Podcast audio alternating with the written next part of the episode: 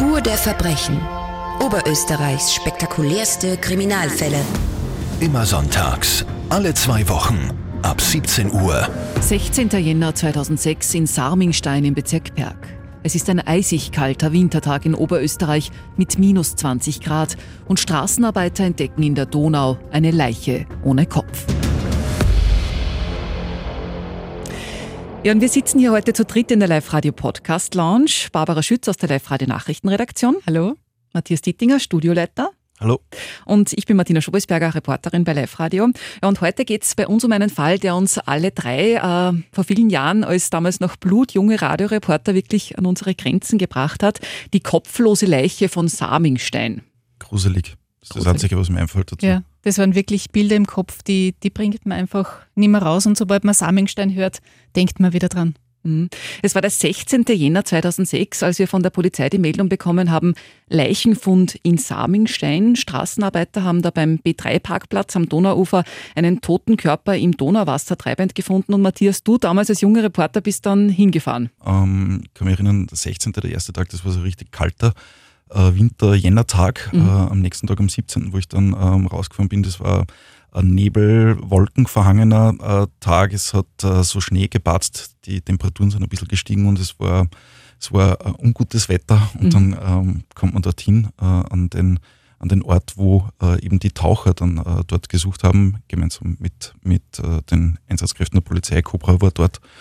Und ja, also eine gruselige Gesamtstimmung schon mal beim Hinfahren dort. Und ähm, ja, dann habe ich dort meine Arbeit gemacht. Ähm, war es ja, sicher einer der, der heftigsten äh, Einsätze, wenn man sich denkt, die Taucher waren da im Wasser und haben äh, nach dem Kopf und nach ähm, den Händen des Opfers getaucht und äh, das gesucht. Wir haben auch im Archiv gekramt und den Beitrag von damals äh, nochmal hervorgeholt. Vielleicht hören wir uns den kurz an. Mhm. Es ist eigentlich schon ein bisschen mulmiges Gefühl, kann, kann sein, weil man ihm damit rechnet, dass plötzlich was auftaucht. Aber die Taucher sind es gewöhnt. Sagt der Leiter der Cobra-Taucher-Einsatzgruppe Gerhard Gruber über die Tauchgänge seiner Kollegen, die jederzeit damit rechnen müssen, einen grausigen Fund zu machen. Abwechselnd zu viert wurde der Bereich rund um den Fundort des Frauentorsos im 4 Grad kalten Wasser heute abgesucht. Der Taucher ist an der Leine und pendelt immer in Radius von gewissen äh, Abstand die Strecke durch und bekommt immer mehr Seil und so kann das eigentlich lückenlos abgesucht werden. Bereits gestern ist das gesamte Areal, auch der Parkplatz und das umliegende Gelände von den Kriminalisten akribisch abgesucht worden, erklärt der Chefvermittler der Kriminalpolizei Erwin Kepic. Die Erstmaßnahmen sind entscheidend, weil am Anfang werden die ganzen Spuren sonst vernichtet. Wir sperren den Tatort dann meistens großräumig ab. Sukzessive geht man dann von, wie es da ist, von der Straße weg zum eigentlichen Tatort und sucht dann jede kleinste Spur, sei es Schuhspur, Fasern, Bekleidungsstücke, Tatwaffe. In dem Fall haben wir noch keine gefunden. Und erst dann hat man die Leiche bergen können, weil sonst hätten wir vorher alle Spuren vernichtet. Auch der Uferbereich ist noch einmal genau durchforstet worden. Wir haben da einige Blutspuren, die werden dann genau gesichert, vermessen, fotografiert, und dass man das nachher die ganze Tat nachverfolgen kann. Bislang gibt es allerdings leider keine neuen Erkenntnisse. Es ist für uns eine große Herausforderung. Da handelt es sich um eine unbekannte Tote. Wir müssen jetzt schauen, dass wir die Tote identifizieren. Tattoo hat die Tote aufgrund der Größe und mit den Knochen machen wir jetzt eine Altersbestimmung. Dann müssen wir in ganz Österreich, und wenn das nichts bringt, in ganz Europa schauen, ob irgendwo eine ähnliche Person abgeht. Ja, die Ermittler haben äh, nur gesehen, es ist eine junge Frau, 20 bis 30 Jahre alt. Also das, das war emotional auch deswegen so berührend. Wir waren alle Mitte 20 oder Anfang mhm. 20 und äh, ähm, ähm, junge Frau in unserem Alter, äh, die da äh, vermisst wurde, beziehungsweise getötet äh, wurde, das war dann für mich zumindest einfach zusätzlich nochmal ähm, ja, extrem belastend, habe ich das empfunden und wie ich schon gesagt habe, gruselig einfach. Mhm. Äh, Taucher des Einsatzkommandos Cobra haben ja die Leiche aus dem Wasser geholt. Die sind äh, speziell darauf geschult, da keine Spuren zu zerstören. Das heißt, sie haben den Körper im Wasser noch in einen speziellen Leichensack eingepackt, damit da nichts verloren geht und das dann so äh, rausgehoben ans Ufer und ähm, erst wie sie den Leichensack da geöffnet haben, haben sie eben gesehen, der Leiche fehlt eben nicht nur der Kopf, sondern auch die Hände. Ja. Mhm. Und im, im Uferbereich haben die Ermittler dann außerdem noch eine Säge, eine Hacke äh, mit Geweberesten drauf und auch einen äh, schwarzen Benzinkanister und verkohlte Kleiderreste gefunden. Also es ist offenbar ähm, der Körper dort äh, mit Benzin übergossen und verbrannt worden. Hast du da noch was gesehen von dem dort? Um, ähm, man hat gesehen am Schnee, das waren äh, Blutspuren, äh, Fetzen von, von den Kleidungsstücken von äh, den Verbrannten und es war halt abgesperrt. Also man hat logischerweise dort nicht herumgehen können, weil man sonst die Spuren verwischen würde. Aber ähm, so war das Bild dort und ähm, ja, irgendwie war halt so die Frage die ganze Zeit, wo ist der Kopf der Leiche? Und das habe ich einfach richtig heftig gefunden. Mhm. Ja, und wer ist die Tote? Das war natürlich dann die große Frage. Ähm, die Identifizierung, die hat dann uns in der Nachrichtenredaktion intensiv beschäftigt. Barbara Schütz, kein Kopf, keine Hände. Ähm, die Polizei hat dann recht rasch die Medien intensiv mit eingebunden in die Identitätssuche. Genau, weil es hat ja offiziell äh, keine Vermisstenanzeige gegeben. Die Frau ist ja offenbar niemanden abgegangen und darum sind dann wir sehr rasch mit eingebunden worden in die Suche, wer ist diese Frau. Und bei der Obduktion ist den Gerichtsmedizinern aufgefallen, dass eben diese junge Frau sehr auffällige Tätowierungen gehabt hat. Und da haben sie dann diese, das muss man sich vorstellen, diese Haut in eine Lösung eingelegt und diese Haut dann aufgespannt, mhm. damit diese Tätowierung dann sichtbar wurde.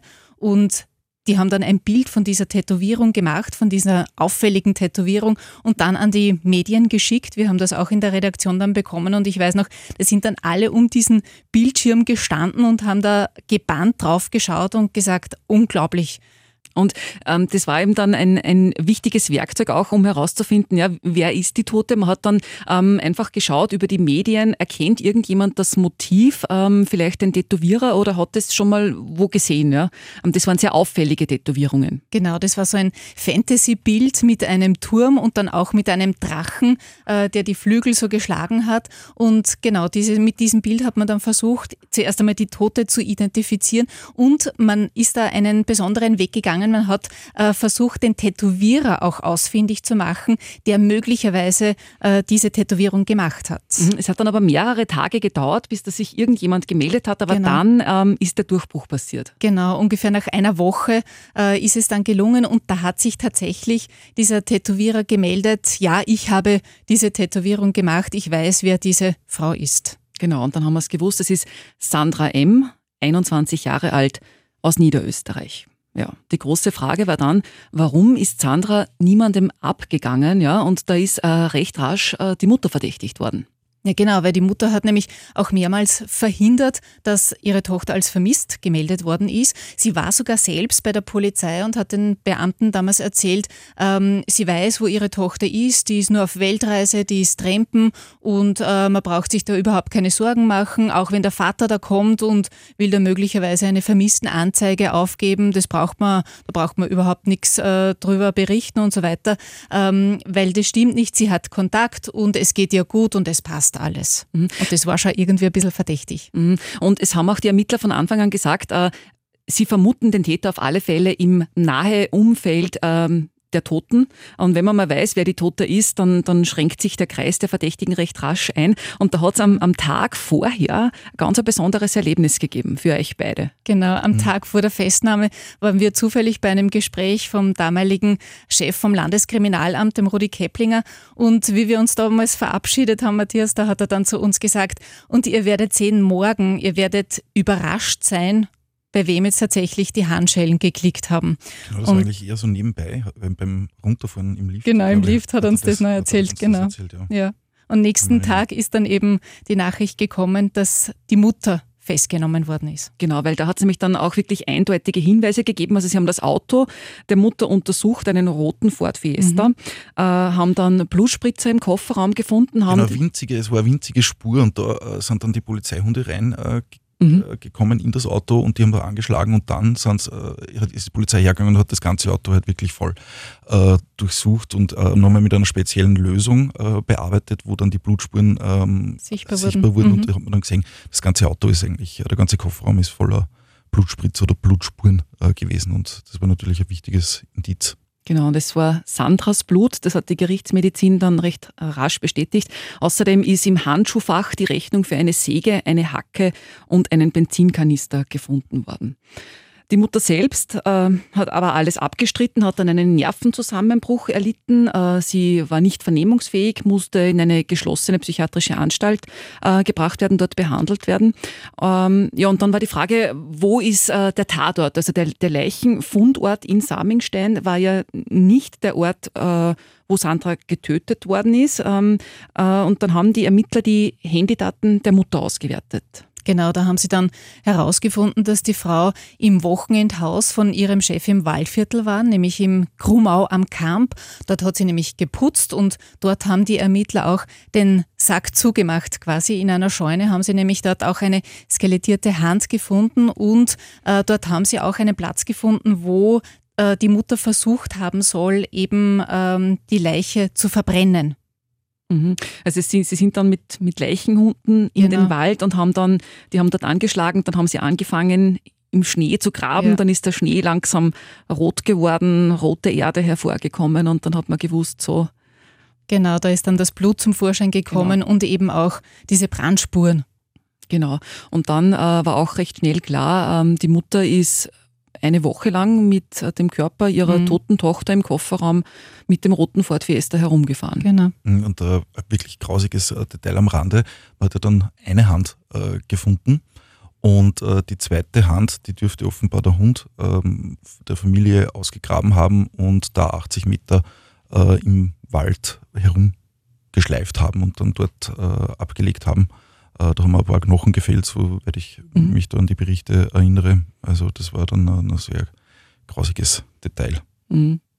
Jedenfalls das Landesgericht Linz hat dann einen Haftbefehl über die äh, Mutter erlassen. Ähm, wer ist die Verdächtige? 42 Jahre alt, äh, rotblonde Haare, ihre zierliche Frau, hat bei einer Ärztin als Kindermädchen gearbeitet, ist geschieden. Sie wohnt in einer Schrebergartenhütte in Hadersdorf am Kamp in Niederösterreich. Familienverhältnisse schwierig, mhm. ja. Ähm, Sandra ist, also das Mordopfer, war bis vor kurzem in der Punkszene unterwegs, also ist äh, tätowiert, gepierst, äh, hat einen kahlgeschorenen Kopf gehabt und ähm, Mutter und Tochter ähm, haben sehr zurückgezogen gelebt, haben aber auch immer öfter Streit gehabt, auch handgreiflichen Streit offenbar, weil der Ex-Mann, also der Vater, wieder geheiratet hat, ähm, seiner Tochter ähm, angeboten hat, ähm, du kannst bei mir wohnen. es ist angeblich auch um einen Job gegangen und dieser Streit ist dann offenbar eskaliert. Also was weiß man bis hier? Sandra ist tot. In Gromau am Kamp schleift die Mutter ihre Tochter in den Wald. Sie zerstückelt sie, sie übergießt sie mit Benzin und zündet sie an. Sie will die Leiche verbrennen. Das gelingt aber nicht. Also packt sie den Körper in den Kofferraum ihres roten Ford Fiestas. Sie fährt damit nach Samingstein und wirft dort ihre tote Tochter in die Donau. So, aber die Mutter streitet den Mord weiterhin ab, auch im Prozess. Und Barbara, du hast ja für uns, für Live-Radio vom Prozess berichtet. Wie hast du die Frau da erlebt im Gerichtssaal? Ja, das war eigentlich, man hat Gänsehaut bekommen, wie sie da zum ersten Mal in den Gerichtssaal gekommen ist, weil man hätte eigentlich erwartet, das ist eine sehr kräftige Frau, die, der so etwas vorgeworfen wird. Ähm, hereingekommen ist eine ganz zierliche Person. Sie hat dann immer wieder den Kopf auf den Boden gerichtet, hat auch nichts gesprochen. Sie hat sehr verstört gewirkt, auch den ganzen Prozess über. Und sie hat auch immer wieder so gesprochen, als ob die Tochter noch leben würde. Mhm. Ein Kriminologe und ein Psychiater sollten dann herausfinden, ob sie den Mord an ihrer Tochter eiskalt geplant hat ähm, oder auch, ob die Frau zurechnungsfähig ist. Und da hat ein ganz äh, berühmter Gutachter damals ausgesagt vor Gericht. Genau, das war damals der bekannte Chef der Linzer Nervenklinik vom Wagner-Jaure-Krankenhaus, Primar Werner Schöni. Und er hat damals gesagt, die Frau ist zurechnungsfähig. Er hat der Frau diagnostiziert, dass sie eine psychogene Anamnese hat, also dass sich die Seele gegen Schockerlebnisse schützt und deshalb alles verdrängt. Sie könne den Mord, das Zerstückeln also vergessen haben. Und er hat dann auch gesagt, die beiden haben außerdem ein sehr krankhaftes, tiefes, emotionales und ambivalentes Mutter-Kind-Verhältnis. Also die Tochter habe die Mutter dann jahrelang traktiert, beide seien dann eben handgreiflich geworden und die Gewalt in der Familie sollte nach draußen halt nicht sichtbar werden, so hat er das erklärt vor Gericht. Und wie hat sich die Angeklagte vor Gericht verhalten? Also hat die das so richtig mitbekommen, was da eigentlich mit ihr passiert? Ja, das ist sehr schwierig einzuschätzen, ob sie das alles so verstanden hat. Äh, sie hat ja immer wieder nur Wortfetzen von sich gegeben und sie hat dann einmal sogar die Hände vors Gesicht gehalten und da hat die Richterin sie dann gefragt, äh, warum halten Sie denn die Hände vor Ihr Gesicht? Und die Mutter hat dann gesagt, ja, wenn ich Sie nicht sehe, dann können Sie mich auch nicht sehen. Mhm. Also das ist mir wirklich noch im Gedächtnis, äh, wie sie das so geschildert hat. Barbara, aber hat die Angeklagte eigentlich irgendwas gesagt? Sie hat den ganzen Prozesstag eigentlich nur immer so Wortfetzen von sich gegeben und es war dann, ich glaube, es war sieben, acht Uhr am Abend, da war der Gerichtssaal eigentlich schon leer, da waren alle Journalisten schon draußen und ich habe mir gedacht, ich, ich höre mir das bis zum Schluss wirklich an. Und erst wirklich um acht, neun hat sie dann zu reden begonnen und da ein bisschen was von ihrer Tochter erzählt, auch in sehr vernünftigen Sätzen plötzlich, was sie den ganzen Tag nicht gemacht hat, äh, aber bis zum Schluss, bis zum Urteil, sie hat nie gesagt, ich habe meine Tochter umgebracht. Und vor Gericht vertreten hat die angeklagte Mutter Rechtsanwalt Andreas Mauhardt. Wer große Gerichtsverhandlungen öfter mal über die Medien verfolgt, kennt seinen Namen. Er übernimmt äh, sehr gern spektakuläre Fälle. Und äh, mit Andreas Mauhardt habe ich äh, vorab in seiner Kanzlei äh, ein Interview geführt und ihn da gefragt, wie er den Fall, die Verdächtige und den ganzen Prozess erlebt hat. Der Prozess war für mich extrem belastend, weil üblicherweise meine Aufgabe natürlich ist, den Mandanten auf so einen großen Prozess, wo es ja wirklich um was geht, vorzubereiten. Äh, aufgrund der Beeinträchtigung von der, meiner Mandantin war das extrem schwierig bis fast unmöglich. Ich habe irres nicht lange gebraucht, äh, bis die Dame überhaupt mit mir geredet hat, äh, weil sie eben extrem menschenscheu war. Sie hat ja fast keine sozialen Kontakte gehabt. Die haben sehr, sehr bescheiden in so einer Gartenhütte gehaust, die beiden. Und eine strategische Vorbereitung oder überhaupt eine, eine, eine strategische Verteidigungsstrategie mit ihr aufzubauen, war de facto nicht möglich. Sie hat ja ähm, bis zum Schluss bestritten, dass sie die Tat begangen hat. Ähm, wie geht man denn sowas als Anwalt an in so einer Situation? Naja, wenn der eigene Mandant natürlich geistig oder psychologisch nicht in der Lage ist, sich zu verteidigen, äh, dann macht man üblicherweise einen Antrag auf Einholung eines Gutachtens äh, nach 21. Das heißt, um nachzuschauen, ob diese Person überhaupt schuldfähig ist. Das habe ich natürlich gemacht, das war naheliegend, das hätte der Staatsanwalt sicher auch von alleine gemacht. Äh, und wir waren alle extrem überrascht, als dann das Gutachten kam mit dem Ergebnis, sie ist zurechnungsfähig. Ich persönlich glaube, dass keiner überrascht gewesen wäre und auch keiner wirklich traurig gewesen wäre, wenn das Gutachten anders ausgegangen wäre. Denn ich hatte schon das Gefühl, dass alle, die äh, meine Mandantin persönlich kennengelernt haben, gesehen und gefühlt haben, dass die arm ist, dass das eigentlich, dass da einer sitzt, der sie nicht wirklich verteidigen kann. Und so hin war ich extrem überrascht und hätte es anders erwartet. Das heißt, meine Erwartungshaltung war, wir machen ein Gutachten, es ist völlig klar, dass die nicht zurechnungsfähig ist. Und dann geht es nur darum, wie kann mir helfen. Das heißt, eine Einweisung in eine Anstalt für geistig abnorme Rechtsbrecher ist ein ganz schierer Ausdruck, aber der ist leider in Österreich immer noch so im Gesetz drinnen. Das hätte bedeutet, dass sie nicht für die Tat zur Verantwortung gezogen hätte werden können. Das heißt, es hätte nie festgestellt werden können, sie ist schuld, dass dabei gestorben ist.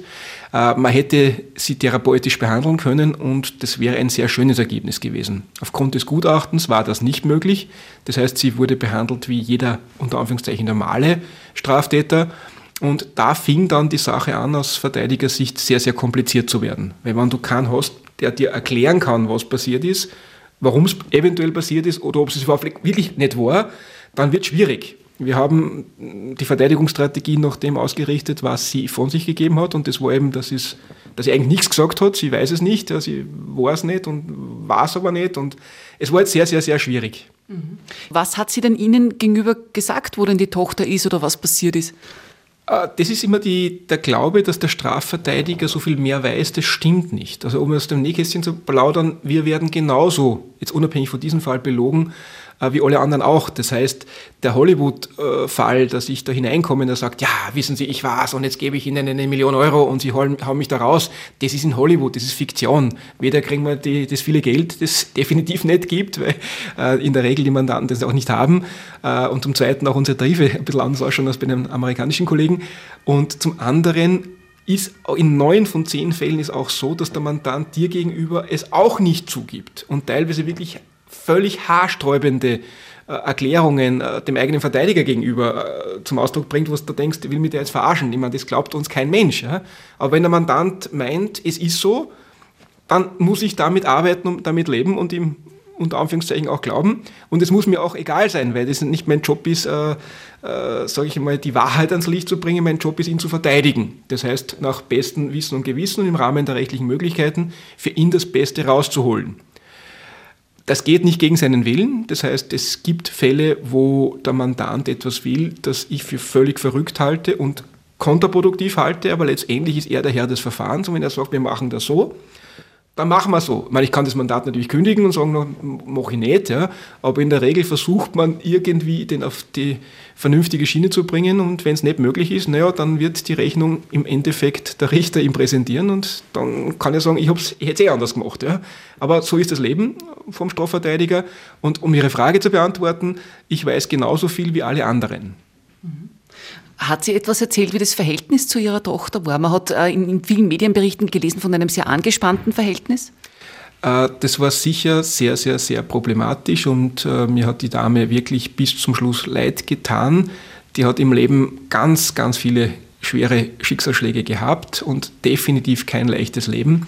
Und ihr gesamtes Leben aufgrund ihrer geistigen Einschränkungen, sage ich einmal, hat sich um die Tochter gedreht. Das heißt, für sie war das der Lebenszweck die Tochter, die zumindest laut Schilderung von allen anderen, äh, die Einblick gehabt haben, milde ausgedruckt nicht sehr nett war. Das heißt, äh, da ist berichtet worden im Prozess von groben Misshandlungen von der Tochter gegen die Mutter.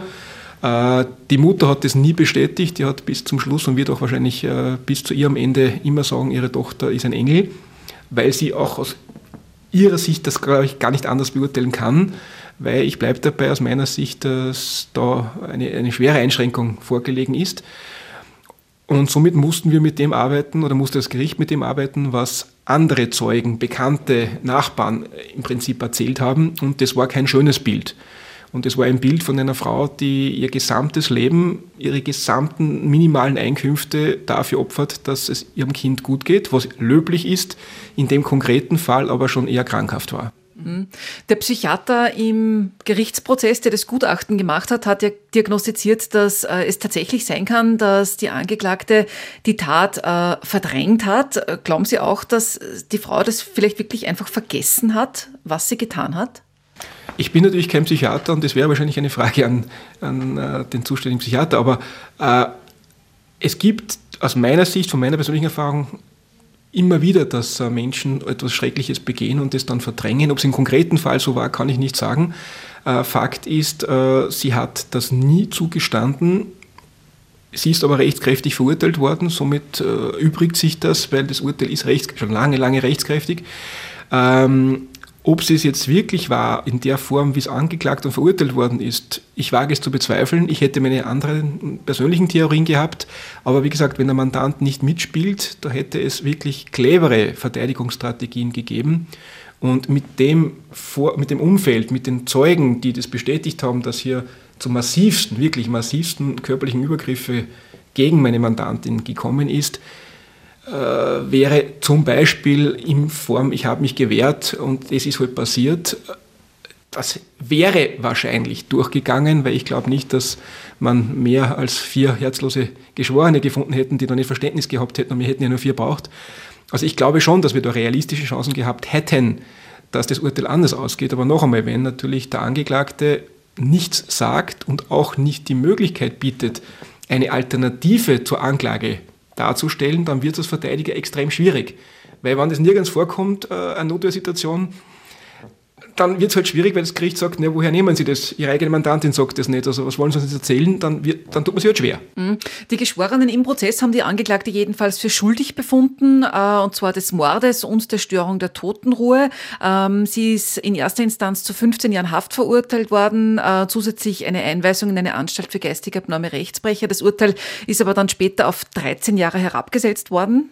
Also für einen Mord wenn es denn ein Mord gewesen ist, ja, äh, was wir, wie gesagt, bis jetzt bestreiten, ein Geschenk natürlich, auch ein Ausdruck, äh, dass hier viel nicht gepasst hat und dass hier keine kaltblütige Mörderin definitiv nicht vor Gericht gesessen ist, weil wenn ich äh, die eigene Tochter so töte wie im gegenständlichen Fall, nämlich wir wissen ja nicht, wie die Tötung passiert ist, das weiß man bis heute nicht. Das heißt, aufgrund der extremen Verstümmelung, Verbrennung der Leiche hat man ja nicht mehr feststellen können, woran das Mädchen gestorben ist. Also das wissen wir bis heute nicht. Wir wissen es nicht. Theoretisch könnte sie sogar einen natürlichen Tod zum Opfer gefallen sein und wir wissen es schlichtweg nicht. Ja. Äh, aber es ist ihm angenommen worden, weil er sie eben nicht verteidigt hat und weil wir keine Geschichte oder keine alternative Wahrheit, wie Herr Trump das schon gesagt hat, präsentieren haben können, ähm, hat man halt das, was die Anklagebehörde als äh, Wahrheit äh, äh, entwickelt hat, als Wahrheit angenommen und verurteilt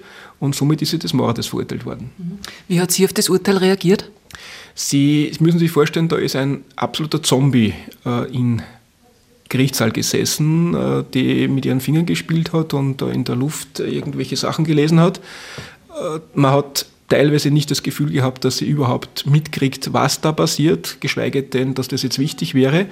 Also es war nicht möglich, irgendwie mit ihr vernünftig zu kommunizieren oder irgendwie mit ihr interagieren. Das war de facto nicht möglich und ich glaube, ich kann mich erinnern, dass die Richterin, die war sehr, sehr bemüht. Das war eine wirklich ganz, ganz nette junge Richterin damals, die, wo man gemerkt hat, die, die macht ihren Job nach wirklich bestem Wissen und Gewissen. Aber wenn halt gar nichts zurückkommt, äh, und da wären viele Fragen dabei gewesen, ich würde mal sagen, goldenen Brücken, wo man halt nur mit minimaler Anstrengung drüber hätte gehen müssen und schon wäre es vielleicht ganz anders gekommen, aber sie hat die Brücken weder gesehen noch genutzt. Mhm. Haben Sie noch Kontakt zu ihr? Äh, das hat mich sehr gefreut. Äh, viele Mandanten melden sich immer wieder mal. Als sie noch in Haft war, habe ich fast immer Weihnachtskarten bekommen und Glückwunschkarten bekommen. In letzter Zeit nicht mehr. Also ich weiß leider nicht, was jetzt aus ihr geworden ist. Also sie müsste ja mittlerweile wieder in Freiheit sein. In letzter Zeit nicht, aber lange Zeit ja. Mhm. Und der Kopf? Wo ist der? Die Frage aller Fragen. Ja, also mittlerweile könnte ich eine Köpfesammlung machen. Ich habe jetzt im, im Laufe meiner 23 Jahren drei Köpfe gesammelt. Die liegen bei mir im Keller. Na, Spaß natürlich nicht. Ja.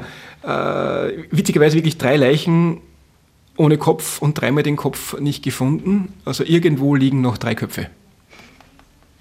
Das Geheimnis werden wir heute nicht lüften. Werden wir heute nicht lüften. Ich kann garantieren, in meinem Keller sind sie nicht, aber äh, irgendwo werden sie sicher sein. Äh, ich vermute, die sind irgendwo tief verbuddelt.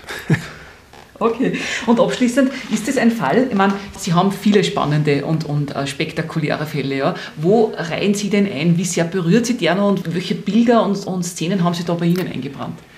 Jetzt muss man als Verteidiger sagen, es ist auch wieder das klassische Hollywood-Klischee, dass man einen Schuldigen verteidigt und da Gewissensbisse kriegt, weil der ist ja böse und man hat einen Freispruch. Das ist Hollywood. Ja, das ist in der Realität einfach nicht der Fall. In der Realität äh, weißt du es selber nicht. Ja. Das heißt, der Mandant sagt, ich weiß nicht und auch wenn alles gegen ihn spricht, äh, ist mein Job, ihm das zu glauben. Äh, der Fall ist sicher deswegen bis heute bei mir sehr präsent. Ich habe mir auch wirklich nichts angeschaut. Das heißt, das ist das, was ich aktiv in Erinnerung habe. Also ich habe mir jetzt nicht vorher was angeschaut. Ist deswegen, weil es mir irrsinnig leid dann hat. Also ich bin bis jetzt felsenfest überzeugt, dass das Urteil falsch war, dass äh, diese Frau erstens gar nicht verurteilt hätte werden dürfen, weil aus meiner Sicht hier äh, eine Anstaltseinweisung der richtige Weg gewesen wäre. Aber selbst wenn man sie schuldfähig gesehen hätte, wäre aus meiner Sicht hier eine Notwehrvariante oder was auch immer, also viele andere Möglichkeiten da gewesen. Aber wenn natürlich, ich wiederhole mich, der Angeklagte das selber nicht sagt oder nicht sagen kann, dann funktioniert es halt nicht. Da kannst du als Verteidiger noch so sehr dir wünschen, dass anders ausgeht, es funktioniert nicht. Und darum ist der Fall mir ganz besonders in Erinnerung geblieben, weil es mir wirklich, wirklich leid getan hat um sie. Sie hat ihm leid getan. Ja, und man weiß äh, bis zum Schluss eigentlich nicht, was ist wirklich passiert. Genau, sie ist für, wegen Mordes äh, verurteilt äh, worden mhm. und auch äh, wegen Störung der, der toten Ruhe. Aber so wirklich ganz genau, was wirklich in dem Moment äh, der Tötung passiert ist, hat man das nicht rekonstruieren äh, können. Das macht das Ganze auch ein bisschen zu einem Mysterium, finde ich. Genau. Mhm. Auch die Todesursache. Also es hat ja auch die Gerichtsmedizin äh, bis zum Schluss nicht feststellen können, woran ist das Mädchen wirklich gestorben. Genau, weil wenn der Kopf fehlt, weiß man ja nicht, ist sie erstickt worden, stranguliert worden und so weiter. Also das fehlt ja alles. Todesursache, mhm. Tatort, das weiß man annähernd. Ja, letztendlich ein, ein sehr spannender und spektakulärer Fall, finde ich, für Oberösterreich. Ja, und 15 Jahre sind seither äh, vergangen. Was glaubt ihr, wird man den Kopf noch jemals irgendwo finden? Ich glaube, nach so langer Zeit ist relativ unwahrscheinlich, dass, dass der nur irgendwo äh, auftaucht. Und ähm, auch wenn dann irgendwo ein Schädel auftaucht, stelle ich mir das relativ schwierig vor, den tatsächlich äh, diesem Fall zuzuordnen. Aber ich glaube auch, dass man den nicht mehr finden wird. Ich mhm. glaube, der bleibt verschwunden. Mhm, sicher auch ein Grund, warum uns dieser Fall der kopflosen Leiche von Samingstein sicher immer weiter beschäftigen und immer weiter rätseln lassen wird. Vielen Dank fürs Dabeisein, Barbara Gerne. Schütz und Matthias Dittinger. Dankeschön. Ja, wenn ihr jetzt äh, Fragen oder Anregungen zum Podcast Spur der Verbrechen habt, dann freue ich mich über eine Sprachnachricht oder eine E-Mail an podcast.liferadio.at. Ja, und nächste Woche geht es um den Mord an Sportreporter Günther Schädel, 1988 in der Linzer Altstadt. Wir sprechen über den rätselhaften Schuss in den Kopf aus nächster Nähe, die verschwundene, seltene Tatwaffe und wir sprechen über ein angebliches Sexvideo. Spur der Verbrechen. Oberösterreichs spektakulärste Kriminalfälle. Immer sonntags, alle zwei Wochen, ab 17 Uhr